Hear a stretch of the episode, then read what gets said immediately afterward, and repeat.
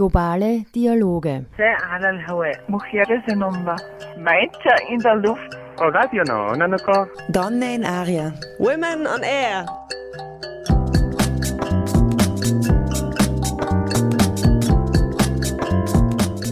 Jeden Dienstag von 13 bis 14 Uhr auf Orange 94.0. Immer abrufbar auf www.noso.at.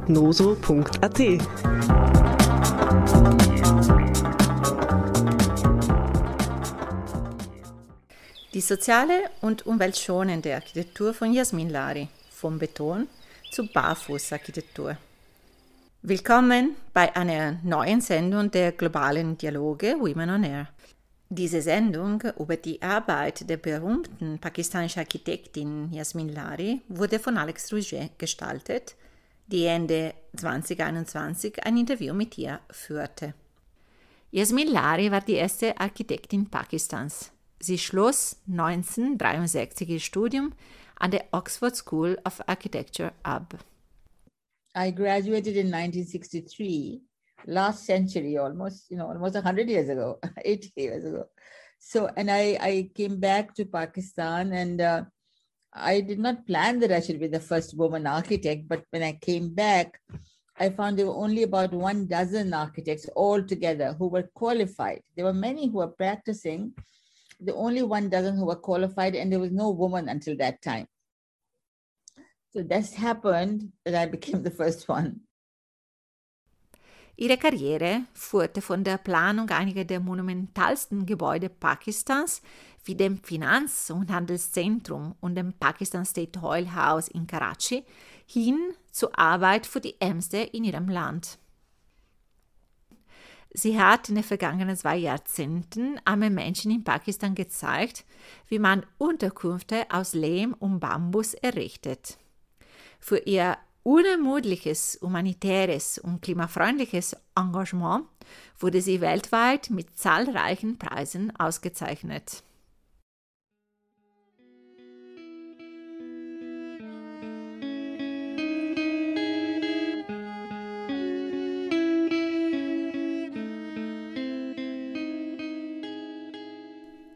Jasmin Lari ist eine erfolgreiche Frau, deren Leben eine Wende erfahren hat.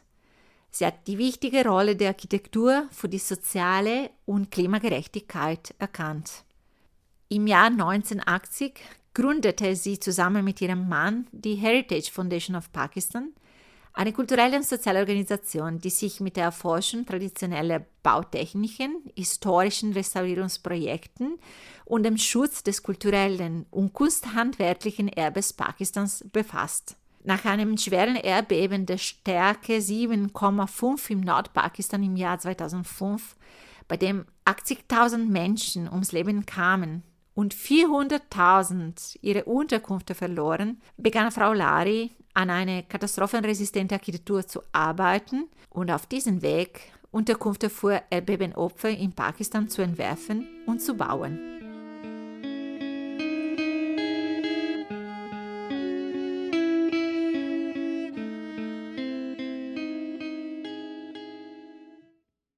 Beim Bauen und Wohnen entstehen laut vorhandenen Daten 38 Prozent der weltweiten Treibhausgasemissionen. Die Betonverarbeitung ist für rund 8 Prozent solcher Emissionen verantwortlich. Der Grund dafür ist unter anderem, dass zur Gewinnung von Zement Kalkstein gebrannt wird. Beton gilt daher als besonders klimaschädlich. Laut Experten ist der Stahlbeton darüber hinaus kein dauerhaftes Material. Er wird bröckeliger und die Metallstrukturen korrodieren. Dies verschlingt enorme Ressourcen. Es stellt sich daher die Frage, ob ein Baustopp oder eine Art Bauwende erforderlich wären. Dafür plädiert Jasmin Lari.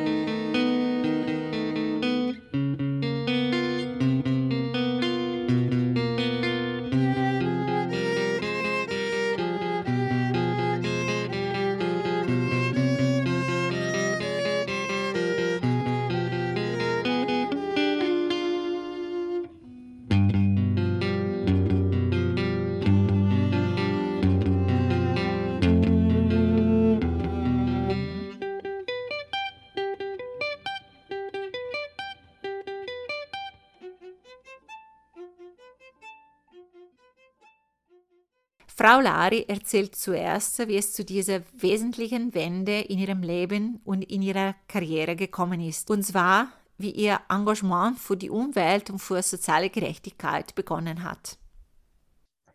I, I think the, the issue in one's life is that um, uh, even if you don't plan something, sometimes things happen to you. And if you are, uh, uh, if you have the audacity, you somehow take on the challenges and you get into a totally different direction. And with me, I have to tell you very frankly that uh, after 36 years of practice as you know, as you know, one of the star architects and so on, I uh, decided to give up my practice because my husband who had uh, studied at Oxford University and he has always wanted to write. But he got caught up in business and he was a managing director of an insurance company. Then he decided to sell it. He sold it and then he became a scholar. He became a writer, became a very eminent historian. That time I thought, well, I mean, this is not fair. I also want to write books. And why am I, you know, slogging away with these stupid corporate sector people? So I decided to give up my practice in the year 2000. And uh, then I thought I'll, I'll just write books, actually. I had no other ambition. And then, of course, uh, uh, a lot of things began to happen. We did Caravan Karachi, which was to celebrate the heritage of the city. It was a voluntary movement, uh, and so on. And we did quite a lot of work. As you said, in 1980, we formed, my husband and I, Heritage Foundation that was to safeguard Pakistan's heritage. So we've done a lot of documentation in this time. And so we were working together on, on that front then. And I thought I'll just do that now and nothing much else. But Caravan Karachi was something as an eye opener. I'd never sat on the street in my life because, you know, I come from this terrible privileged background where you're not even allowed to meet with the common people. You know, I mean, I had a childhood in which we were totally isolated. So one never thought, and as a you know big shot architect, you don't actually meet with common people, you know, because you are in your own kind of world. And so I never had the opportunity. And then I sat on the street with people after I retired. And I realized that they all also know about heritage. They also want to appreciate it, you know? And that was an eye opener. And then, uh, uh, then I was working with UNESCO got hold of me. I was in Lahore Fort working on conservation. And then, of course, the earthquake struck in 2005. I just felt I had to go there. I'd never done any humanitarian work in my life. I had no idea. I'd never really lived in mountains. I'd gone there for maybe vacation from time to time, but never lived in the mountains. And this all happened at a very, uh, um, really at a at a very high uh, altitude, uh, five thousand feet above. That would mean at least uh, one thousand five hundred meters. I'd never never done any work there. I had no idea how to even design something for earthquake, you know. But I felt that I had to go because everybody in Pakistan felt that because it was really a terrible earthquake. But 80,000 lives were lost and 400,000 families were displaced completely. So I decided, I thought I'll go there for about three months, maybe two to three months, go do a bit of help and then come back. But uh, it was impossible to come back. I think you're very lucky if you get an experience like that. Not everybody has a chance to experience this. Not everybody has a chance to go and help out people who are in need being there, suddenly you realize the value of life and the value of everything that you do possess. So, and then also that if you do something for others, then help comes from all sides. I mean, I had no organization. The Heritage Foundation was only for heritage work, not for humanitarian work. But so much help came, not only in terms of money, but in terms of people who came to help me from all over the world, young people and professors from universities so really, uh, I just had to design and say what is to be done because I could not go up all those mountain peaks. But they are the ones who did it then. They went everywhere. And we decided we'll just take the debris from the whatever was collapsed and you know make do with that to make these really strong and resilient uh, you know houses and it was all with self-help with people joining together and you know com- helping communities and that's where I, I learned to work with women also Mm-hmm. So that was another eye opener that how how much women themselves could do.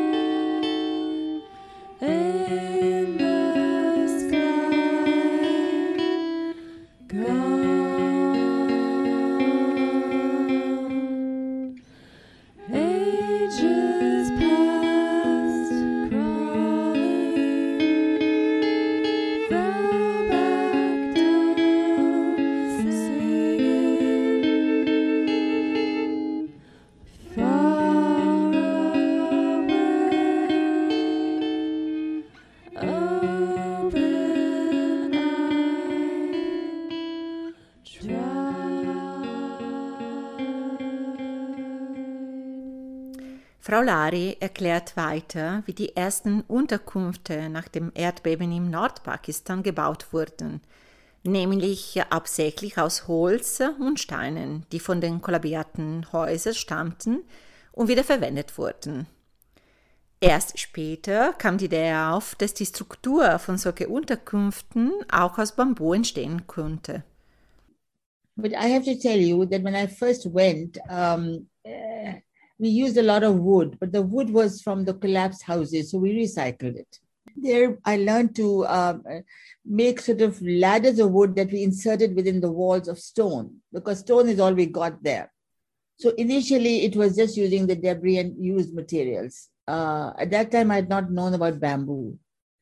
So that was also uh, not quite zero carbon, but it was low carbon footprint because we were reusing a lot of stuff. And uh, but we did use at that time some of the galvanized iron sheets because that is what was available, and I had no idea how I could do a roof. Uh, but 2009, I got the opportunity when um, there was a, um, a, a military action. Pakistan Army had taken action against militants in the northern part of Pakistan. There was lots of trouble at that time. So a lot of families were brought into more safe areas, right? So they were in camps, and uh, uh, somebody said to me they're real terrible state. So I went there, and I thought I'll I'll make these community kitchens for them. So we started off by making mud brick walls that I had done before I knew about it, but it was taking too long. So then I suddenly discovered there was a lot of bamboo available in that place. So I said, well, let's use that. So for the first time, I used bamboo. Otherwise, as an architect, you feel bamboo is not a material worth looking at. You know, you don't, you never consider it. So then I started using it. I was just totally surprised how quickly you could do it. And then I have a, I have a what I call a um, a base camp where we've been experimenting in the north where I was doing the earthquake work. And there's where I first used, as you said, the dhajji, which is the cross bracing, mm-hmm. which is traditional. And uh, and then as it happened, as I had done it in, in 2009 and early 2010, a big major flood happened from all over Pakistan, right from the north to the south. We were then at that time, we found that in Swat, which is again in the north where this whole uh, displacement had happened. So we had connections with people. I felt I need to go and help them out. And uh, I, I built lots of houses with just bamboo and cross bracing. And that showed another way of building, which is very strong, very resilient. And uh, uh we did it for the flood areas at that time. And uh, but that was done all in situ. So you you made the lime concrete foundations and uh, you put up these vertical members, and then but it was all done on the site. There too, it was very isolated areas. You know, there were mountains there as well. So there's nothing like you couldn't even do two houses in one place. They had to be all dispersed. It's very difficult terrain. And, and the amazing thing again, Alexandra, when you work in these areas is in, in Pakistan, you know, the poorest of the poor are so hospitable. Like in the earthquake area, we would go there and they had nothing, but you know, they would bring in the most, uh, you know, the broken tables and cloth that is all uh, very beautifully embroidered, but cloth that was torn because of the earthquake. And they would give you everything like whatever they had, they will they will come and they'll, they share it with you. They'll give it to you. So the generosity was something that I'd never known in, in my life. And this is what's happening in, in countries like ours where people are so poor, but they're very generous. And and they they have no help. I mean, they they are willing to learn, they're willing to work hard, and that's what I feel we need to do is to help them to share our knowledge with them to see how they can have an improved living. But coming coming to the question that you raised about this particular zero carbon structure, once I started to use bamboo, then there was just amazing how we were able to just go ahead. So, um, uh, but it was later, really, 2015. Uh, I mean, first it was bamboo, just the bamboo roofs and mud walls that we built. Okay, the earth earth walls with lime or lime stabilized earth walls. But 2015, there was a huge uh, uh, earthquake up in the north again, 2015. And I decided that I can use bamboo as a prefabricated structure, which can be made somewhere and quickly transported to the, you know, as an emergency housing. Uh, we kind of translated the same uh, cross bracing into panels, vertical panels. And uh, those could be put together very quickly after you made them somewhere and they were transported uh, to the place and then you could just you know bolt them together and that was it uh, you had a foundation and foundation could also be very simple uh, and then uh, the roof we designed so that you had a it would collapse like a like an umbrella. So you had your eight joists but they could, could collapse like that right? And then i decided in 2017 or 18 that i needed to now take that and run with it because it was so simple. It was so easy to make and you could supervise it so the quality would be good. And so that's how that's how that's become now really i mean it's just wonderful what it does now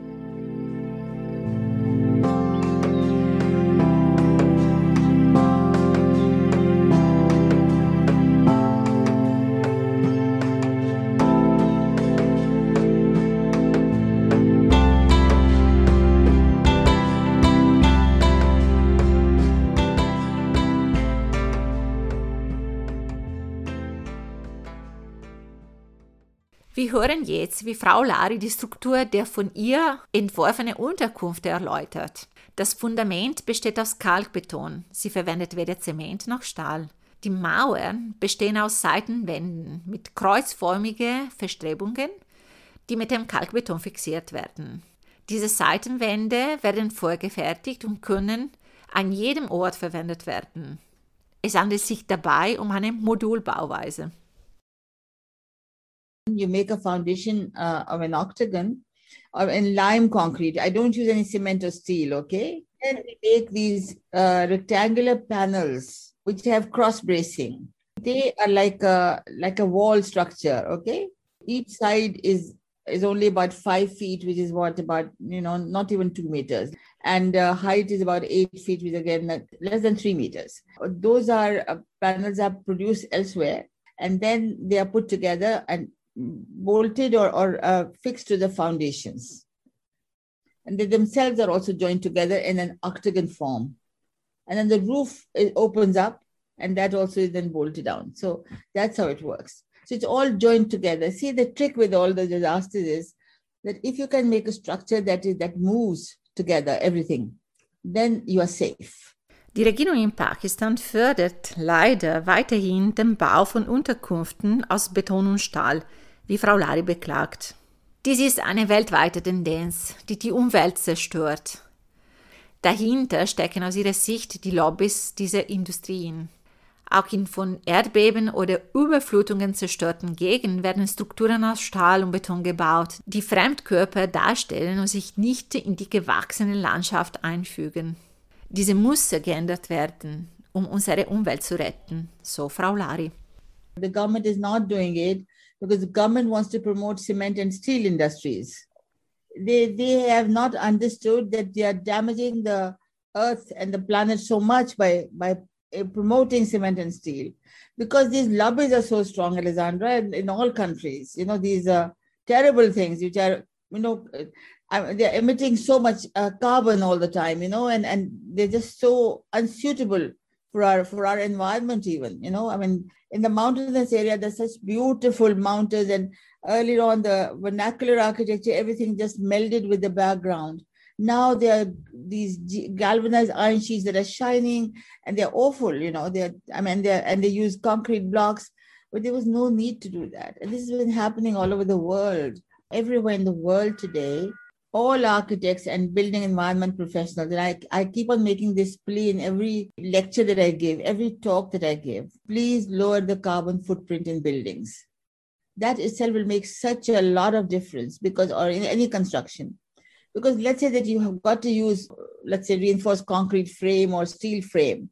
But why is it that inside your partitions that don't carry even any weight, why is it that they can't be, um, you know, lime lime earth brick or or I don't know, gypsum board or something like that, you know? I mean, why do we have these very high carbon materials? So we start with that.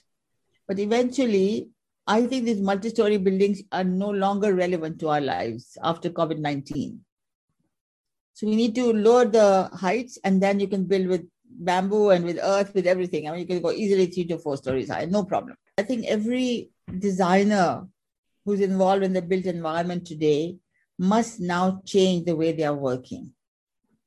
First of all, I think the whole system of how do you commission architects, because all of us have been taught that you must become really a visionary architect who does fantastic mammoth buildings. And I think that's absolutely not relevant anymore. So architects feel when they are commissioned only then they should perform. I think this is so wrong because, okay, at one time it was necessary, but it's not so today. Today, there's a whole mass of humanity that needs our help. So, where are we? Why aren't we there to help them? Don't wait for any commissions. You've got homelessness everywhere. You've got people who are not living, though they don't have all the conveniences. You have so many migrants coming over. And there's so much disparity that is in the world. So, how are we just sitting down and saying, no, no, those are not our concerns because we are architects. Well, they are your concerns as architects. Because unless you help them, who will? I mean, who's going to design? Because see, Alessandra, everything boils down to good design.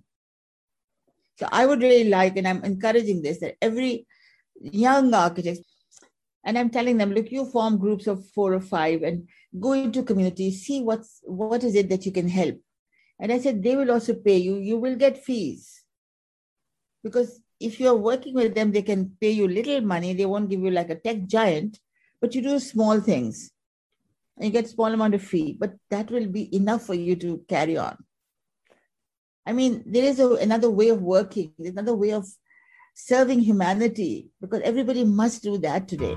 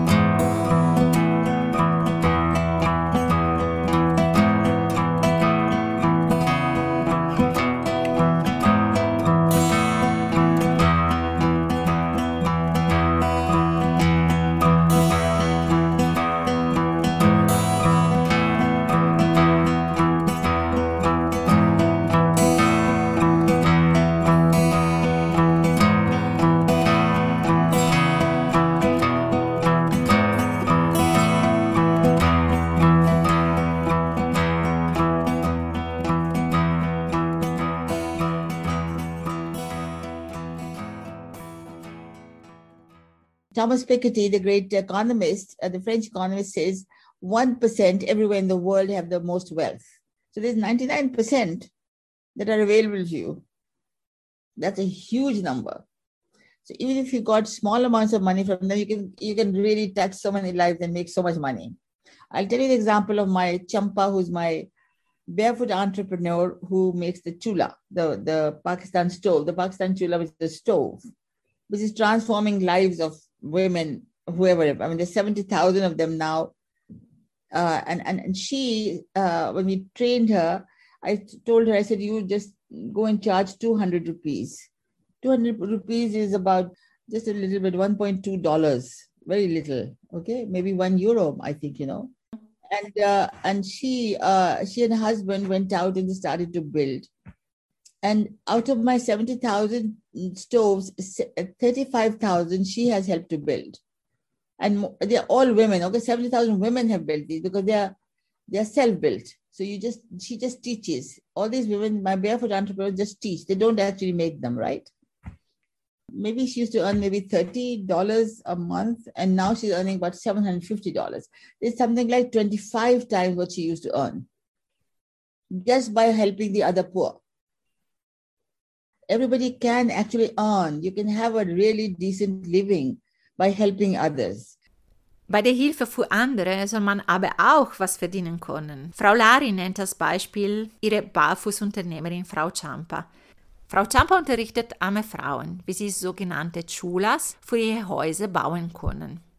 Chulas sind von Frau Lari auf Basis von traditionellen Modellen entwickelte, sparsame und erschwingliche Öfen, die keinen giftigen Rauch in die Haushalte abgeben. Frau Champ hat bis dato 35.000 Frauen gezeigt, wie sie Chulas bauen können und dadurch auch relevante finanzielle Einkünfte erwirtschaftet. Frau Lari hat mit vielen armen Menschen und vor allem Frauen in den letzten Jahren zusammengearbeitet. Sie berichtet, was sie dabei gelernt hat. Bei ihren Projekten gehört das Handprodukt tatsächlich nicht ihr selbst. Insbesondere bei den Chulas, den für armen Menschen konzipierten Öfen, ist jedes Produkt das Ergebnis der kreativen Arbeit der betroffenen Frau, die den jeweiligen Ofen gestaltet und dekoriert. The other day, some there was some lecture I'd given, I think, to the Architecture League, and there were these questions about, you know, how do you work in communities? So I said, you know, first of all, you have to forget about your own ego. You have to be there to learn you cannot you cannot impose your ideas onto them because they have their own way of living and they have a huge reserve of their own culture and their roots. And they also have an offering. I mean if you look at my uh, the pakistan stove and got this world habitat award 2018 every every one of them is a unique product. It's like a designer stove. Because everyone has put her heart and soul into it with her own creative energy they're beautifully decorated, they're embellished. I mean, it's amazing what they've done. They've transformed a little, very simple stove into something, into work of art. And this is what co-building and co-creation is about. Now that stove is no longer my product. Do you understand? I've only guided them and shown them the way, but they're the ones who've now made it into something fantastic what we have to understand is a different way of looking at architecture. It's not a finite product. Like if I compare my own self before in my earlier days when I was, you know, this big shot, whatever, at that time, uh, nobody could mess with my design. If I designed something, there was even a slightest variation, there was hell to pay. And now I know that what I'm doing is something for the people who have their own ideas, their own thoughts and processes. They, they can also contribute. So what you learn about building with them, it's a different way of working. It's a different mindset. I draw a lot from tradition. But I think there's a lot of wisdom there. There's a lot of techniques that right now they may not be working because the things have changed, the climate has changed, but you can take them and you can build upon that. And that's what, if you do, then it resonates with the people, and especially women, because they're the ones who do most of the work in building, actually. And there's so many parallels. Like working with earth is like working with a with a clay with a with a dough of flour. You know, when you make uh, pancakes or I don't know what, uh, whatever, but we we make we do them all with hand, right? Or if they make this thatch roof, then they're the ones who's sewing. But when you're sewing, you're doing the same thing as you sew clothes, so they know how to do it. Again, if I was to use only concrete or anybody uses only concrete blocks, well, how will they decorate it? There's no life in that. But you use earth, it's something that's dynamic, that's there, that you can feel and touch, you know? And then women decorate it. So we have to look at cultures. If I say I must have these platforms and flood areas, I'm not saying anything new. 2500 BC, Bronze Age Mohenjo-daro, which we have, which is a you know huge uh, archaeological site, they built platforms. That's how they saved themselves from floods. So I'm saying the same thing. I'm saying make flood, make these platforms of earth, and you can save so much by this simple means. I think it's it's a design and the way you design things can change people's lives and something that provides dignity to people. My Pakistan Chula has provided dignity to women who were undermined, who, who were not at all taken seriously. Now they're sitting erect and they're living, they're sitting on a, an earthen throne. That's what design does. Chulas sind laut Frau Lari das beste Beispiel, wie man mit einfachen und umweltfreundlichen Materialien gleichzeitig auch soziale Ziele erreichen kann. Zu diesen zählen das Empowerment für sozial ausgestoßene Frauen, die nach dem Bauen ihres Ofens wortwörtlich auf einem Thron sitzen. Es besteht ein enger Zusammenhang zwischen sozialer Gerechtigkeit und Umweltgerechtigkeit. I call it, uh, you know, social and ecological justice both. There's a nexus of the two. When you are providing good for something, it also is beneficial for the environment. So it's not that we are at loggerheads or, or, or, or divergent uh, kind of aspects. They, they're all together. That's what we have to do. Is something that's good for the people, but also good for the environment.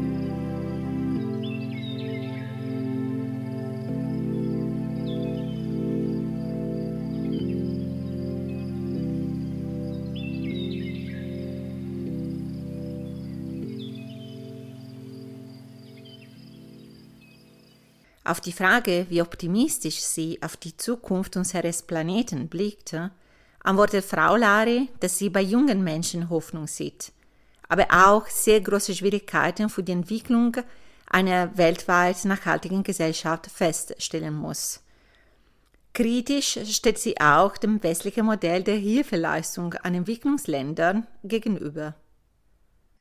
Because I think a, I see a lot of hope among young people uh, I see a lot of hope because they are looking for uh, uh, they're looking for answers. They're looking for different way of working. They they're the young who realize how damaging the whole thing is today uh, in terms of the environment, in terms of the way they live, and so on. And I think they're very keen to change. And I think COVID nineteen uh, has been a very good eye opener for many people to understand that nobody can live in an ivory tower anymore COVID 19 has equalized humanity, as far as I can see. And I think a lot of people now understanding that what is good for, the, uh, for everybody around you is also good for you. But there are people like, for instance, Bill Gates, who's now writing about, I mean, I think two years ago or something, he started to think about the environment. And now he's talking about how do you avoid climate change disasters. I read in his saying that solutions for mitigating or for avoiding this will be found in the West because we have all the resources, we have uh, people who are flocking here from all over the world. And so we are the ones who will find the solutions. Perhaps he doesn't realize how much traditional wisdom there is in terms of building, uh, re- you know, climate resilient uh, environments because it's been done, you know, by many by many nations and but the poor ones basically, and the ones now, of course, the the rich are all inclined to accept Western models but there are the traditional ways of doing which we must look into. See, everybody in the West, they feel that this is what I call the Western charity model, which is that you give donations and you give grants and you give uh, handouts to people to make their lives better. Well, I think that's a fallacy. Yes, we are downtrodden. Yes, we have poverty. Yes, we have bad governance. But the people are very strong and people can do things. You have to treat them as partners not as victims. Listen, the majority of the populations are living in South Asian countries or in countries where you know large populations, which are really, really poor. That is where the change can happen and must happen. And the worst equally, because I'm calling it, uh, I'm, I'm calling it, I'm saying that there's social injustice in the global South, but there's also ecological injustice in the North. In global North, because high consumption levels, destruction. I mean, you know, it's terrible what's going on. And I think there's a kind of uh, ecological bigotry because, the, you know, a lot of people living in the West feel that they have a right to consume everything because they can afford it. Well, that's not the way it should be. So everywhere we have to see how we can help. And we have to change the mindset everywhere. The poor countries must rely on themselves. For me, and what I've learned, as you asked me that question, is that money does not matter it's a fallacy to think that you need money. I've stopped taking donations actually. I think there's no need. I, if you make affordable uh, construction techniques, give it to people, then everybody, if everybody can have a safe house, then you don't need much money. So it's all to do with preparedness, with forestalling something, and, and you, we can do it. And uh, it's very important to feel that must build now in the way that it also helps the planet. We cannot go on building the way we do. It's just too destructive. I also want to say that if they want to give any money or any funds make available, whether it's EU or World Bank or USAID or whatever, then it should go into training and knowledge sharing. It'll be very good to have all these funds, not for handouts, not to not to make people dependent, but to make them self-reliant, to train them, to give them knowledge, to learn about what is good for them, you know? And then the world will change, then things will change, but not the way things are today.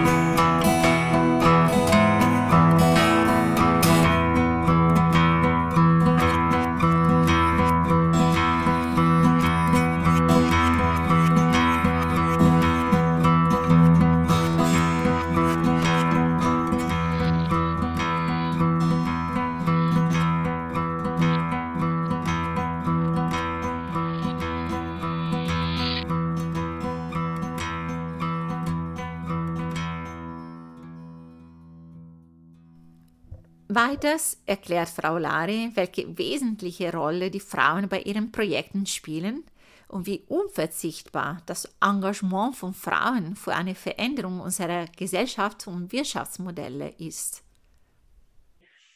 You know, I, I have I'm a great believer because all my programs, uh, whatever I've started, have been successful because women have spearheaded it.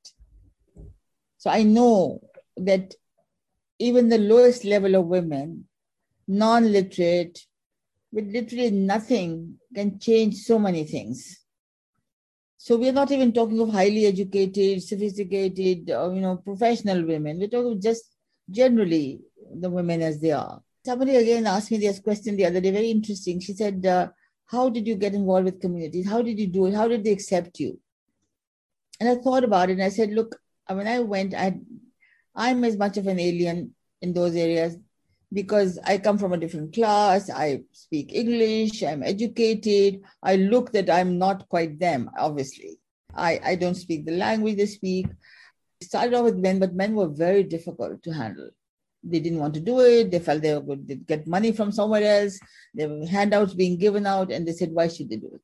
I, as a woman, I had a great advantage. I've always actually felt that, in a sense, I've had an advantage, even though I'm a woman and especially among women, no man could go into those places because they're not allowed to go in. But I could walk in. And women accepted me because they, they looked at me as another woman who had sympathy for them. I talked to them about their children who had died. I talked about their own difficulties. I asked them about their crafts, what did they do? And they all were totally depressed because men had a chance to go and talk to other men when they went out and, you know, they all stood in lines to get their whatever rations and other things. And women were not allowed to go out at all. And they had collapsed uh, buildings around them. They had the ch- lost their children, and nobody was talking to them. And I go in there, and because I'm a woman, and although I'm different, but they opened up to me. That's how I understood that. You know, the toilets, my God, you know, in those areas, you don't believe that when I asked them where the toilets is, they said, you know, before sunrise and after sunset is only when we can go and go and use the bushes to go behind.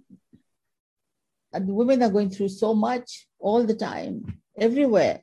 But I think women now want to change. Every woman I, I've worked with wants to change. My beggar women who have nothing, they live on these soup kitchens and they used to beg. And now we've taught them and they become so highly skilled. So they've made these very nice, you know, I've created this something called the, you know, it's called the zero carbon street. It's got a, it's a, like eco enclave, okay? It's all about, and it's got all eco urbanism principles involved and it's now in the midst of this horrible, highly degraded environment, we have the street, which is now totally transformed the whole environment. Yeah, because of that. Because I don't use concrete, right? I'm, I mean, I don't. So this is a zero carbon, no cement, concrete, and no steel here. So I got these 150,000 of these little terracotta cobbles made by women. Uh, whoever made it has a stamp that she puts at the back of the cobble. And she says, and they're so well made, I can't tell you. They really are so well made. And we got very high strength. And they say just because we put our name on it, we know it's got to be done the best we can. And they do it.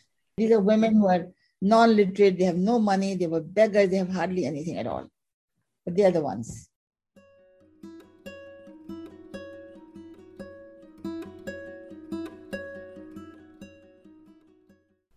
Wie ihr Projekt mit Bettlerinnen angefangen hat, erläutert uns Frau Lari. Dabei merkt sie an, dass sie nur dank der Frauen das Projekt erfolgreich entwickeln konnte. Diese waren sofort bereit, etwas Neues zu lernen und wurden zu Künstlerinnen in der Fertigung von Tongeschirr. I was conserving this monument in this important site called, it's a World Heritage Site called Makli, which is a, a 14th to 17th century architecture, right? So we had a chance to conserve this very beautiful monument. They're all uh, big kind of uh, tombs. This is a very huge, big, lofty dome, and it had this amazing kashi, which is uh, uh, which is this glazed tile work, the ceramic tile work. But the base of it is terracotta. So we learned how to make the good clay and everything, and then also how to make terracotta and also how to glaze it. So it's called kashi. That's how I broke into the mendicant or the beggars community because they would not. When I said come and do things and we'll be a partner, and they said no, no, just give us something. We we you know we'll take we'll take a, an arms uh, and, and largesse. We're not going to do anything. But then I managed to work with women, and that's how I broke through into their community, right? Anyhow, so because we developed this skill, which I had not known before, and then uh, I decided I would teach them to the villages around. So the villages around that wonderful site are beggar villages. I said, fine, let's train them. And they got trained and they make these beautiful products. You should see our cups are beautiful. Everything they make is just very, very well done.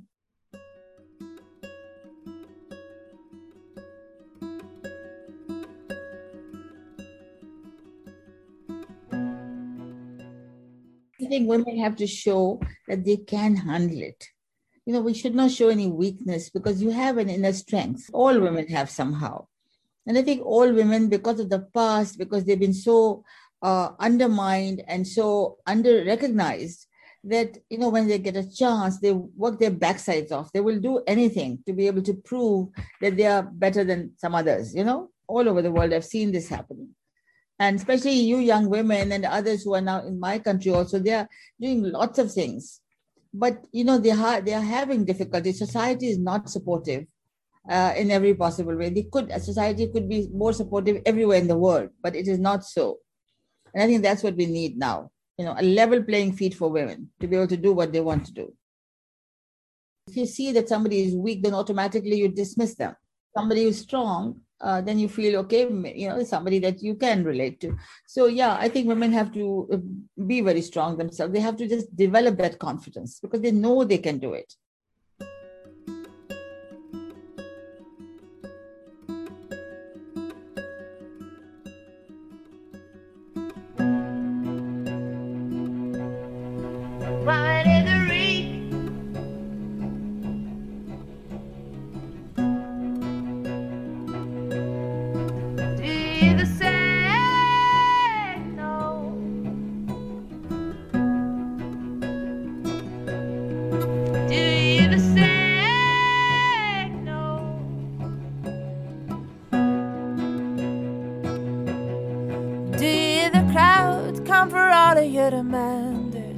shake them to the sea. Roses in the trees, shake them noxious hairs until purity calls in. While at the open moon, we come to fight foes and love them for you.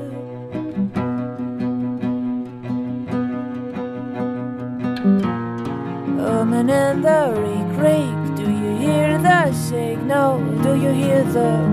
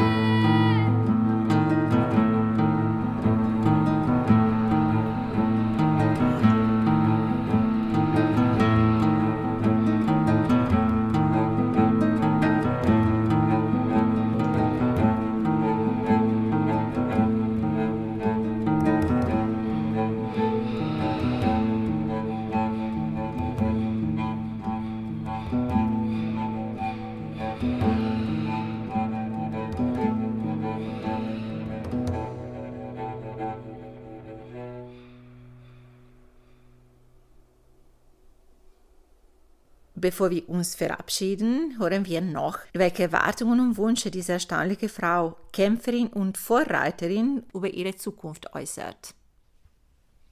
You know, I lost my husband last year uh, out of COVID. He we'd been married for 60 years, and uh, we'd gone to um, when he was at Oxford. We got married. I had my first daughter in Oxford. I was at Oxford Brookes University at that time, Oxford School of Architecture, and ever since then, uh, you know, we were together, and uh, so much work we did together. He was a very fine historian. So all my conservation work was done because of his depth, in-depth studies, and he was a fantastic photographer, and so on. So it was a bit of a um, quite a bit of a shock actually that he did he did not survive. And then I had the same uh, intensity of the virus, but I I did not die. I survived, which is amazing because I'm also very old.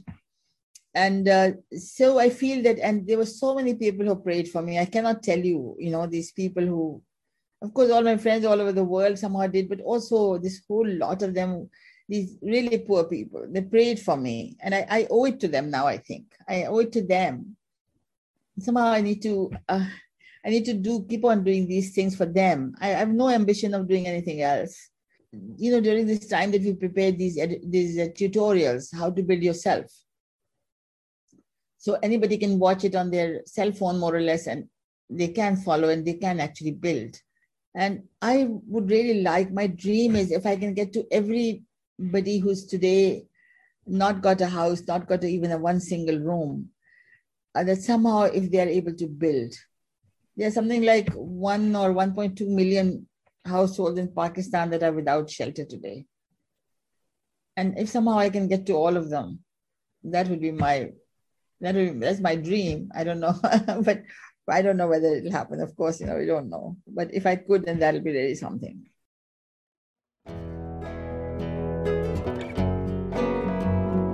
When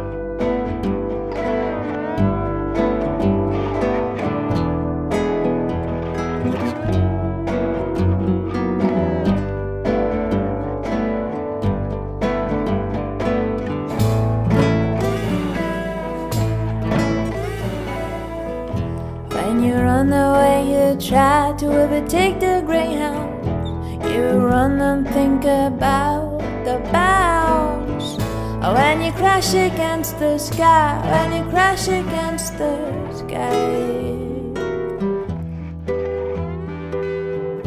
Your naked feet slip on common grass, but a pleasant cool wave of water lifts you up again, up again.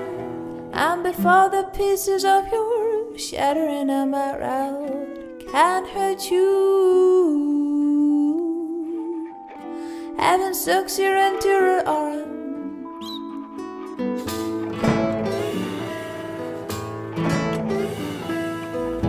And serenity and charm too beautiful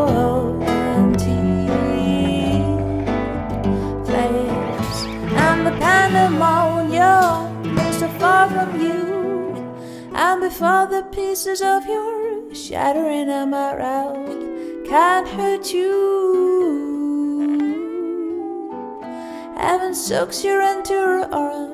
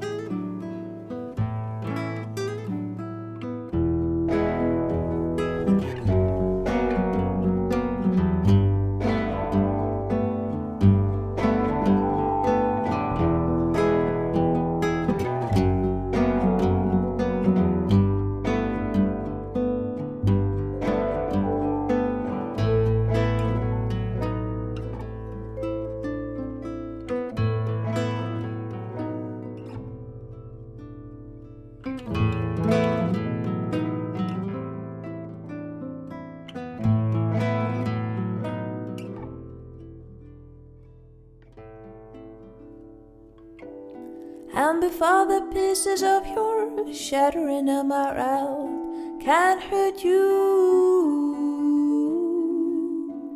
Heaven sucks you into her arms, arms. Heaven sucks you into her arms. And before the pieces of your shattering am around can't hurt you.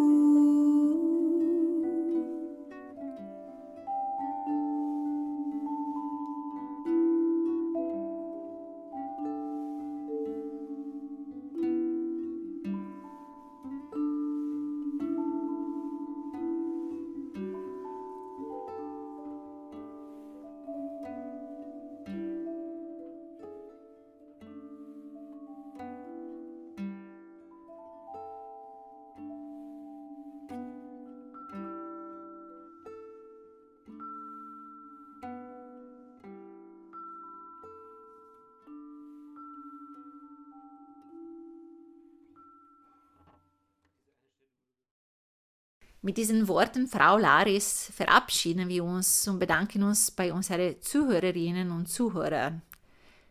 Dies war eine Sendung der Reihe Globale Dialoge, gestaltet von Alex Rouget. Bis nächsten Dienstag.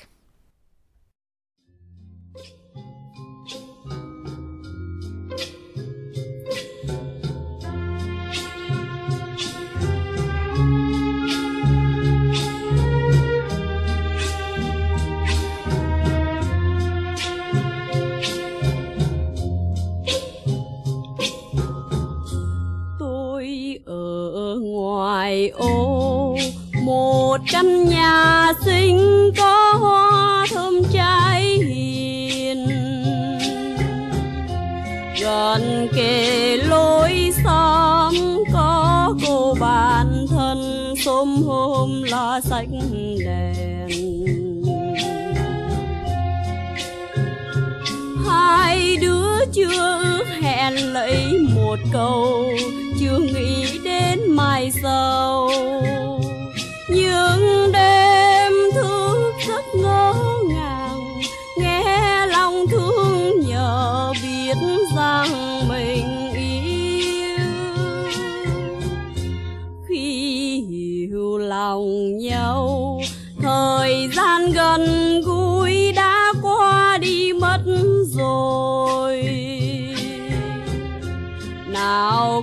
Còn những phút hai hoa vườn trăng suốt đêm chung tiếng cười. Tôi bước theo tiếng gọi những người trai tha thiết với tương lai.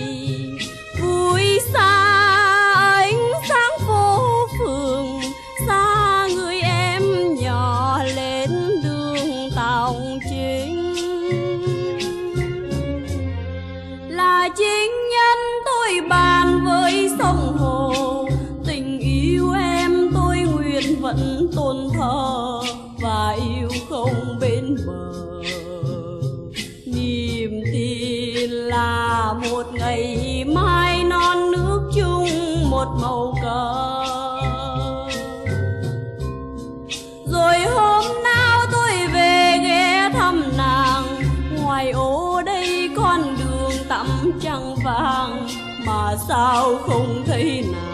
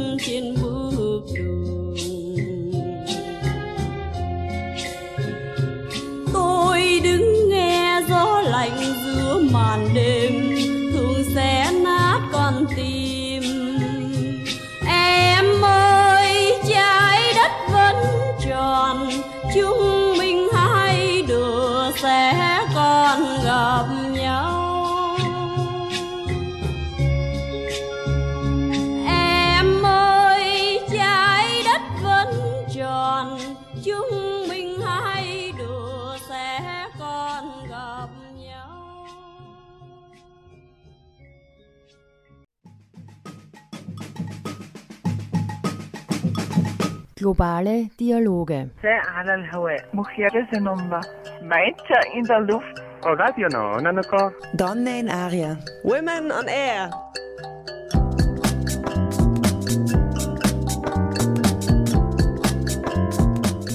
Jeden Dienstag von 13 bis 14 Uhr auf Orange 94.0.